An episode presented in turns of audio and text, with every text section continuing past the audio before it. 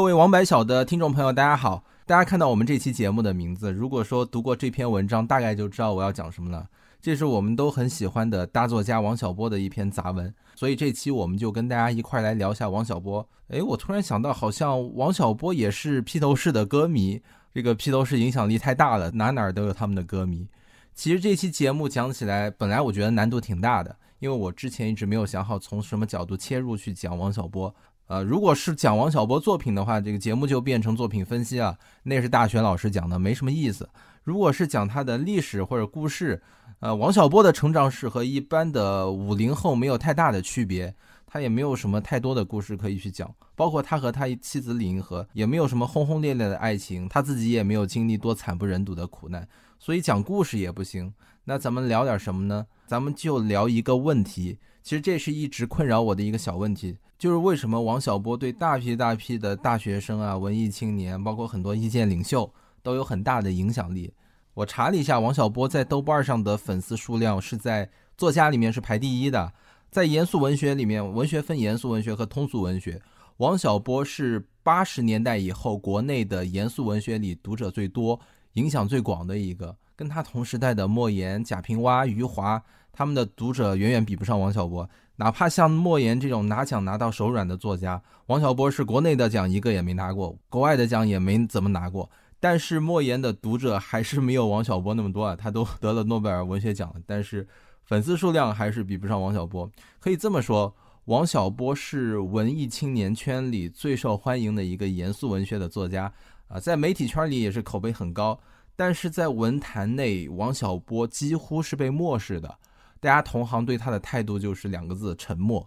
你从书本上，什么当代文学史啊、文学评论、什么周刊啊等等，几乎看不到王小波的名字。你也几乎看不到一流作家对他的评论，只有少数啊几个作家会对他有点评论，基本都是消极的或者负面的。这是一个有点奇怪的事情。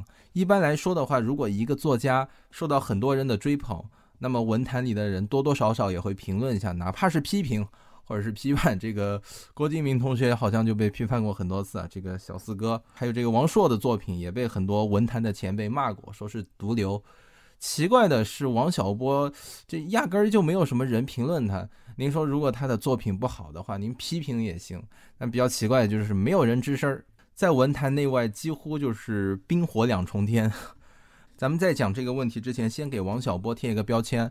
我个人觉得王小波最大的一个标签就是特别，我觉得这是一个从头到尾、从里到外都很特别的作家。这个作品也特别，人也特别，特别到什么程度呢？我举一个小例子。跟我还有点关系。我上大学的时候读的是物理学，因为高中的时候特别崇拜爱因斯坦，所以就上大学选了这个专业。开学了，我满怀壮志雄心，因为要立志做二十一世纪的爱因斯坦，所以第一节课我就高高兴兴的背着书包上课去了。结果上了一节高数课之后，我就彻底傻了，我一个字也没有听懂，于是就开始呃怀疑自己的世界观，后来就越来越对专业没有什么兴趣，就开始放弃了。然后就开始逃课，那逃我逃课干嘛呢？我逃课也没说出去玩，也没玩游戏。我逃课把大多数的时间都是在图书馆找一些哲学、文学的书来看。一开始我就看了王小波，我就觉得挺有意思。后来一次我因为无聊吧，自己就分别用了几个不同作家的语言风格，然后写了几小段文字，拿给我一个朋友看，然后我让他猜这些段落、这些文字各是哪个作家的风格。我那个朋友他涉猎也很广。呃，基本大部分的作家的书他都读过。我先拿了模仿这个金庸写的一段给他看，然后他没看出来。呃，又给他拿了一段模仿鲁迅写的，他还是没有看出来。诶，我说奇怪了，是不是我写的不好？因为我自己觉得挺好的，但是为什么他看不出来呢？我差点又开始怀疑自己的这个物理没学好，好不容易静下心来读点书，写点东西，结果还是弄不好。还好啊，还好。我拿给他第三段文字看的时候，他一眼就看出来了。他他说这是王小波，这绝对是王小波。他一看前边那四个字就知道是他了，因为开头我写了四个字，就是如前所述，这四个字一眼就看出来是他了。啊，王小波很喜欢用如前所述啊、举例说明这种理工科论文里常用的这种小短句啊。他的代表作之一《万寿寺》里面有一百多个如前所述，所以这种用词一眼就看出来是他。王小波不仅作品比较特别，他人也很特别。就算是去世之后也很特别，因为马上要到四月十一号了，这是王小波的忌日，每年的这一天都会有很多粉丝去给王小波扫墓。他的墓地在昌平的佛山陵园啊，所以在北京的他的粉丝，他喜欢他的朋友可以抽时间去给他扫扫墓，因为那个地方其实风景挺好的啊。一进陵园就看到这个山上有很多大石头啊，然后远处的一块大石头上面写着“王小波之墓”几个大字，这墓也没有墓碑，也没有什么墓志铭。就是一块大石头啊，上边写了几个字，然后下边挖了一个小洞，这个王小波的骨灰就放在里边。这是李银河给王小波找的墓地，他说王小波绝对不会喜欢方方正正的那种普通的墓碑和墓地，所以如前所述，所以从这儿可以看出来，王小波就是这么一个独特随性的人。王小波其实创作生涯挺短的，他流逝的作品也不是很多啊。王小波去世的时候是四十多岁。这个年纪正好是一般作家、大部分作家的这个创作高峰期，但是很遗憾，呃，天妒英才，就在这个时候呢，王小波溘然长逝。咱们先说一下王小波年少的那个时代啊，五零六零年代出生的北京孩子大概分为几种啊，一种就是大院子弟，另外就是普通的平民孩子。大院也分几种啊，呃，一种是这个军队大院，比如说空军司令部啊、解放军参谋部啊等等等等吧。另外一种就是高校科研大院儿啊，什么清华呀、北大、人大、中科院儿；还有一种就是机关大院儿啊，什么新华社大院儿啊、外交社大院儿等等。不同大院里的孩子差别很大。这个军队大院里的孩子比其他院的明显要野得多，因为一般父母都是军人啊，从小培养出的性格就是比较生猛、比较阳刚。比如典型的这个姜文啊，还有这个王朔。王朔的作品就是典型的军队大院里。呃，成长起来的孩子写的东西比较叛逆，有攻击性。大家都看过什么？呃，一些电视剧啊，比如说这个《血色浪漫》，还有与青春有关的日子，这些电视剧里边，军队大院孩子他打架永远是冲在最前面的，非常的凶猛。另外就是还有高校大院的孩子，相比来说啊，这个比起军队大院的孩子要文弱的多。比如说这个高晓松老师哈。他们没有军队大院的孩子那么喜欢打架，他们更喜欢诗和远方。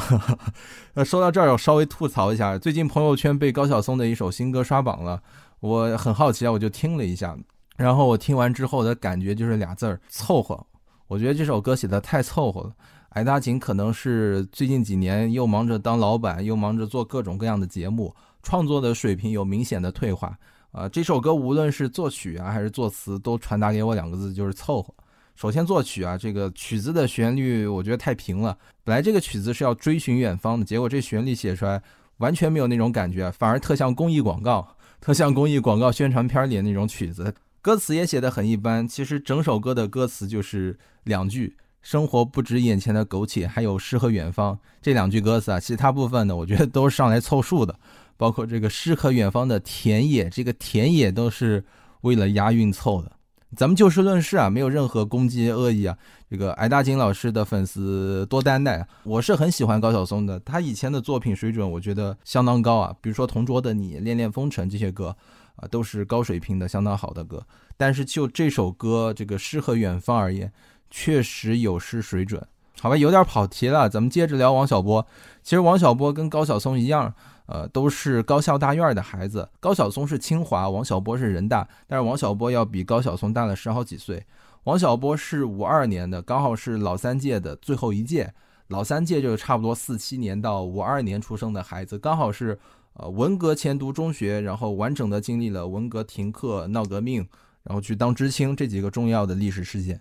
王小波小的时候就是亲身经历了大跃进，就是大家都跟疯了似的啊，整天研究一亩地怎么种出一千吨粮食。童年的王小波就看着这个大人每天在地里施肥浇水，浇完水之后就在旁边拿着本书啊，然后高声念咒语，就是念那些大跃进的打油诗啊。比如说，我给大家念一首啊，我觉得挺有意思。呃，你是英雄好汉，高炉旁边比比看，你能练一吨，咱练一吨半。你做喷气式，咱能乘火箭；你的箭头戳破天，咱得能绕地球转。就是这种打油诗啊，狗屁不通。大跃进就是充满了不切实际的幻想，大家都把理性，我觉得甚至理智都丢失了。大跃进完了之后，紧接着就大饥荒，这还是在北京啊，大家都吃不上饭了啊，饿着肚子实在受不了，只能跑到郊区野外去挖野菜，剥树皮来吃。能抓到的动物几乎都不放过，都抓来吃。呃，据说王小波把刺猬都抓来吃了，这不知道怎么吃啊，反正呃，估计他吃了之后可能会得病的。啊，后来还是吃不饱，于是家家户户为了能吃点肉，这个家属楼里面都自己开始养起了鸡鸭啊，有的恨不能养猪啊。这还是中国一流大学的家属楼啊，每一家也就几十平米，都养这么多动物。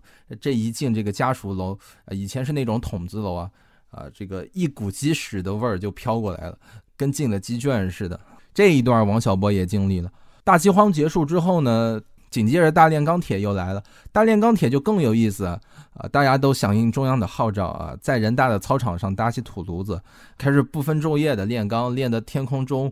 无休止的飘着浓烟，我估计那会儿 PM 二点五也不行，这炼钢总得有材料吧，总不能拿土来炼是吧？所以大家就找了一些破铜烂铁来，然后这些破铜烂铁炼完了之后呢，没什么材料了，于是大家就把自己家的锅也拿来炼，炼完之后发现不对呀，这炼完了怎么吃饭？这可是真事儿啊！所以王小波在童年的时候就旁观了这些事情，所以他眼中的世界就是充满荒诞，整个社会。呃，缺乏最底线的理性。童年的时候看那些大人做事儿就跟疯了一样。但是王小波是一个天生很有趣味的人，他觉得周围的世界一方面跟疯了一样啊，一方面又觉得很好玩儿。这种复合的感觉就形成了王小波早期的那种黑色幽默的文风啊。王小波用来写这个时期的文字是充满想象力和幽默感的，但是这样的社会还有环境又不可能写的真正的幽默，所以就有了这种黑色幽默。大家可以看一下《黄金时代》里面这个革命时期的故事。我当时看到王小波描写童年时期，呃，大炼钢铁的场景，真的写的太好了啊！通篇没有什么高级词汇，写的很简单，但是我看的时候，啊，就有点像吃了迷幻药的感觉，好像真的看到眼前那种紫色的天空和锅炉连成一片，头上戴着这个盔甲，手上拿着长矛的人在锅炉前走来走去。紧接着，王小波就上中学了，这时候刚好是文革前夕。所有学生都读不进去书了，然后在这个课堂上开始闹。这是毛主席亲口说的：学生上课不愿意听，可以睡觉啊；这个考试可以交头接耳，等等等等这些话，这个在各种谈话还有书稿里面是确确实实说过。于是这个学生就开始罢课，罢完课觉得不过瘾，然后又组成红卫兵，把老师啊、教导主任，甚至于校长啊都抓起来殴打。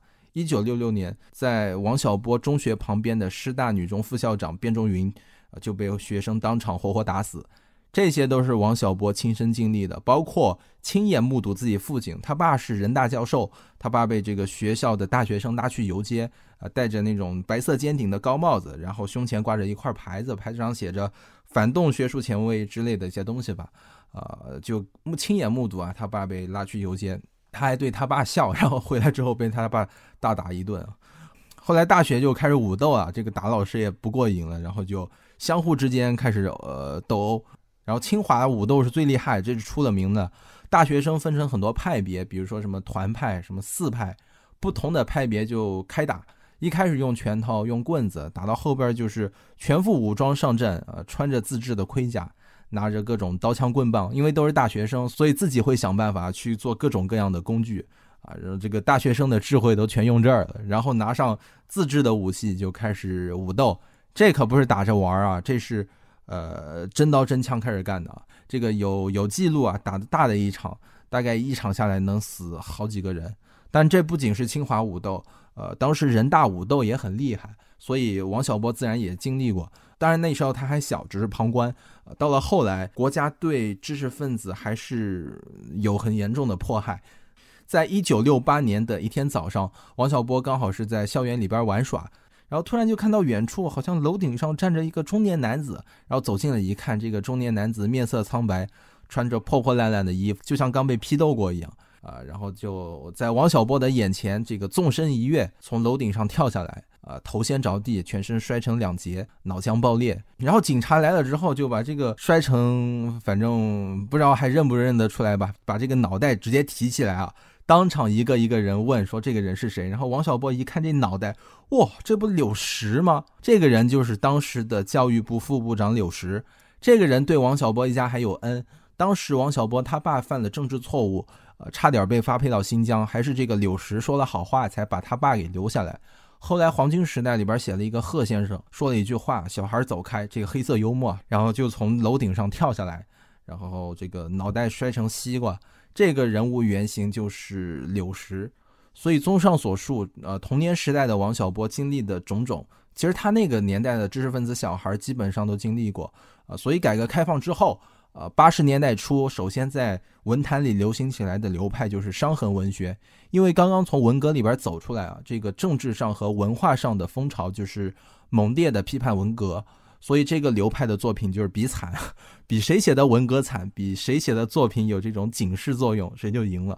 但是从王小波笔下写出来的东西就跟别人不一样，因为他要追求有趣。呃，王小波写作的前提就是追求有趣，所以他的文字就充斥着一种奇幻色彩的黑色幽默。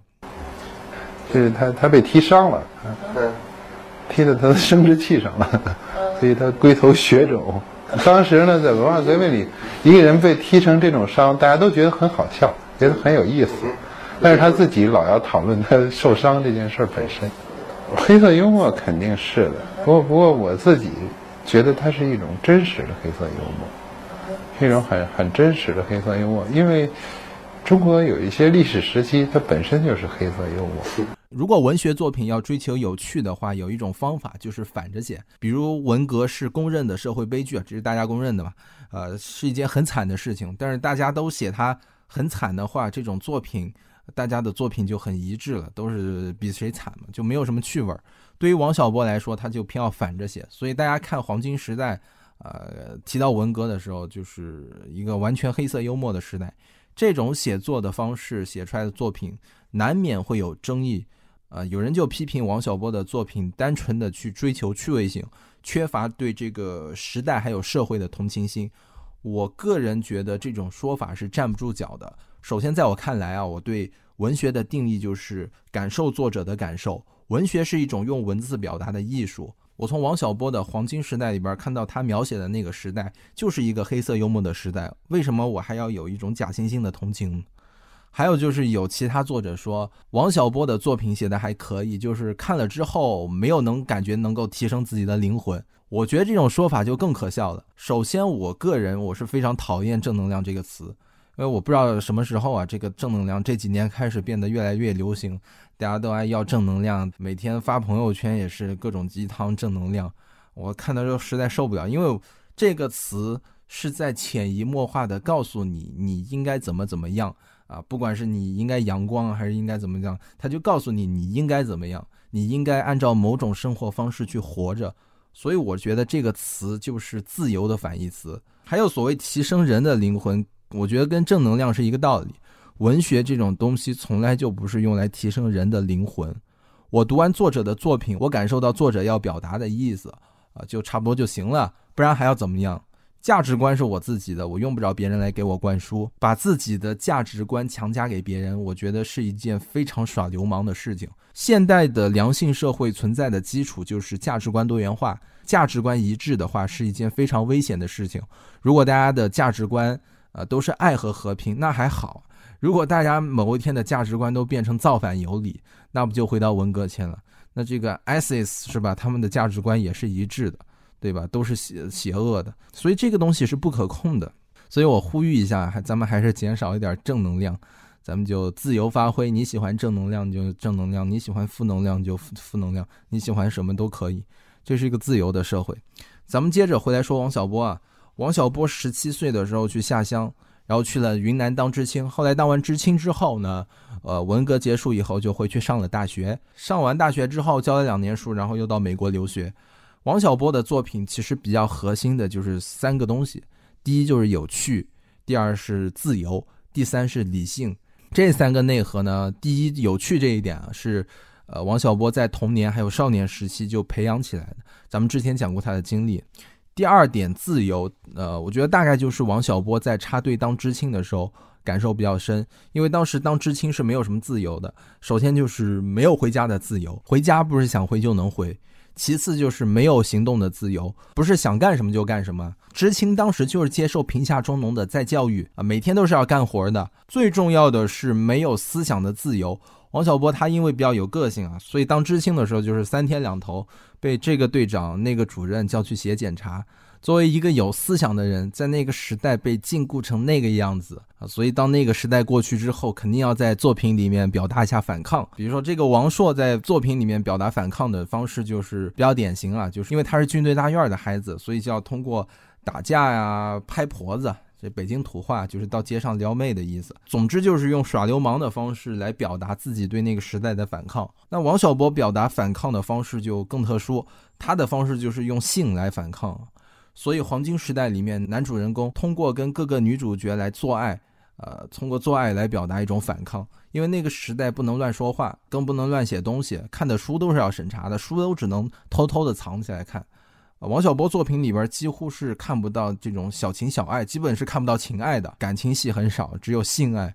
这是王小波的一个特点啊，因为他是一个很内敛的人，他写东西啊，情感方面的东西会非常隐蔽。黄金时代里面，王二和陈清扬其实是相爱的，啊，他们在各种地方做爱，但是他们从来不谈爱情，他们之间就只有淡淡的革命友谊。陈清扬对王二说啊，很经典的一句话就是“我刚才差点爱上你”，这是王小波很特殊的地方，他不好意思谈感情，咱们还是来谈性吧。而且王小波描写性的场景和感觉都是很冷酷的，绝不是美好的。而且还充满了一种荒诞的色彩，这跟大多数作家的写法也是不太一样啊。莫言写的东西就是轰轰烈烈、畅快淋漓，不管是情爱还是性爱，写出来的东西很外放。然后王小波写的就很内敛。黄金时代要出版的时候遇到很大的阻力啊，就是因为里面太多的性描写。据说这个审查的人说黄金时代就是《金瓶梅》，我觉得这是对这两部作品的双重污蔑。不知道这个审查的官员有没有看过《金瓶梅》？《金瓶梅》可不是黄色小说，这是部划时代的奇书。首先，《金瓶梅》这个文字之美，用词之丰富，文字方面的造诣很高。其次，从《金瓶梅》开始，中国的作家第一次把女人当人来写啊。以前的女人都不是有性格的，都不是有内心的，都不是活生生的女人，只是个配角，为了配合男人而出现。啊，《金瓶梅》以后才有了这个有个性、有人格的女人。这个《金瓶梅》以后我们肯定是要单讲一期，但是在这儿咱们因为时间就先不多说。呃，另外王小波可能是因为在美国留学的背景，呃，去了万恶的美帝，看到了真正有序和理性的社会。当当然还好，他是八十年代去的，要是早去一点的话，赶上这个嬉皮士运动，可能看到的就不完全是理性。其实王小波不是从小说开始受到别人关注的，是从杂文开始的。王小波的杂文写的是相当好啊，这个讲道理的水平很高，然后杂文的趣味性也很强。这个不像他小说，他小说争议还是比较大的，但是杂文是公认的写得好。听众朋友如果没有看过王小波作品的，可以先看看他的杂文。所以综上所述啊，这个童年和少年时期的经历体现在王小波作品里面就是黑色幽默，插队时候的经历体现在王小波的作品里面就是自由。理性、自由、黑色幽默，就是王小波作品里面最重要的三个元素。王小波在出国留学之前就和李银河结婚了。其实说起来挺有意思，就是林河刚开始和王小波谈恋爱的时候，他一度因为王小波长得不好看，所以想和他分手。然后后来王小波知道了，就赶紧行动了一下，给他写了封情书，说让李银河你去动物园的爬虫馆里边看看，是不是有很多比我还丑的动物。而且你好像也没有长得那么好看嘛。后来这个李银河一想，这个确实挺有道理，于是就跟王小波复合了。后来的事儿大家都知道了，就是李银河一直都是王小波的头号读者。王小波在大众里的推广，其实李银河是居功至伟的，因为李银河自己就是很知名的性学家。王小波去世之后，李银河就一直想办法通过各种渠道，也通过自己的。呃，这种影响力吧，去推广王小波的作品。除此之外呢，其实我是挺佩服李银河的，他一直不间断的、不遗余力的去为同性恋群体争取权利。包括他提了一些很有争议的提案，其实我是觉得没有什么问题的，但是还是引来了很多争议啊，呃，背负了一些骂名。也也有的人说他是炒作，但是我觉得听其言观其行，他是值得我们所有人尊敬的。也是因为跟李银河在一块儿，王小波题材里面涉及到很多同性恋的话题啊。中国第一部同性恋电影《东宫西宫》，这个编剧就是王小波。李银河的推广是一个方面，后来王小波的粉丝就是拥趸，自己组成了一个社群，叫做王小波门下走狗，然后在大学生啊、青年人圈子里边传播王小波的作品，这也起到了很大的作用。呃，总之到现在为止，王小波已经是天下闻名的作家了，一代又一代的人读他的作品，这是事实啊，谁也否认不了。至于我一开始说的那个问题，就是王小波被文坛集体无视这个问题，其实我们今天讲的这些结合起来。我个人觉得可能是三点原因，第一就是王小波四十岁，也就是九二年开始才开始做这个全职作家的，之前只能算是文学爱好者。八十年代是文学最热的时候，啊，八十年代这个一开始初期是伤痕文学，咱们之前讲过，大家就是比赛谁的作品惨，谁的作品反思的深。到了八十年代中期呢，大家觉得。好像天天比惨没什么意思，于是就开始思考我们这个民族到底有什么东西是支撑我们走下去的。于是就开始寻找民族的精神内核。这个时期呢，就出了很多现在大家都很熟知的一些作家，包括莫言、路遥啊、贾平凹等等。再到后来八十年代末。各个作家读的书也越来越丰富，于是大家就开始热衷研究后现代主义的作品，比如说乔伊斯、福克纳、萨特、博尔赫斯这些大师，他们的书基本都被翻烂了。于是八十年代后期就有了先锋文学，作者更关注人的本身啊，而不是社会或者民族。于是有了余华、苏童这批作家。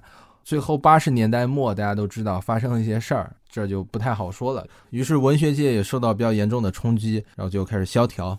到了九十年代呢，市场经济来了，于是作家写的东西就开始逐渐适应市场啊，这个商业作品越来越多。王小波八十年代时候，他还在呃留学工作，也没有成为专职作家，所以八十年代的三波浪潮，他一波都没有赶上，啊，这个作品没有办法被归类。到了九十年代，王小波开始出书，但是他的作品明显不是写来卖的，跟市场还是比较脱节，所以八十九十年代这个圈子也好，市场也好，王小波都没有打入进去。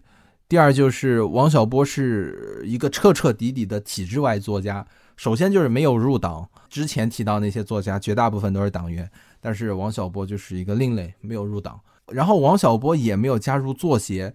呃，反正合着来说就是跳出三界外，不在五行中。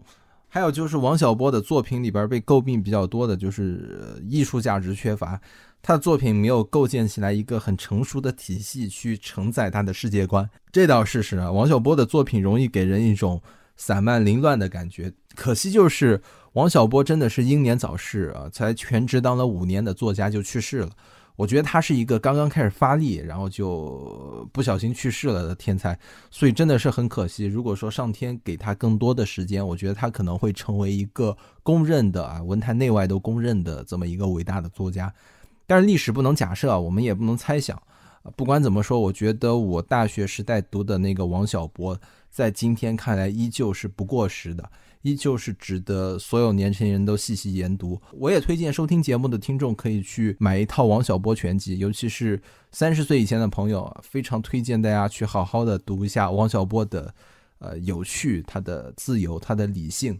OK，咱们今天节目就到这儿，咱们下一期接着聊披头士。如果想了解更多内容，可以关注微信公众号王白小，也可以上微博搜索王白小总导演肖剑。全世界的文艺青年联合起来，大家再见。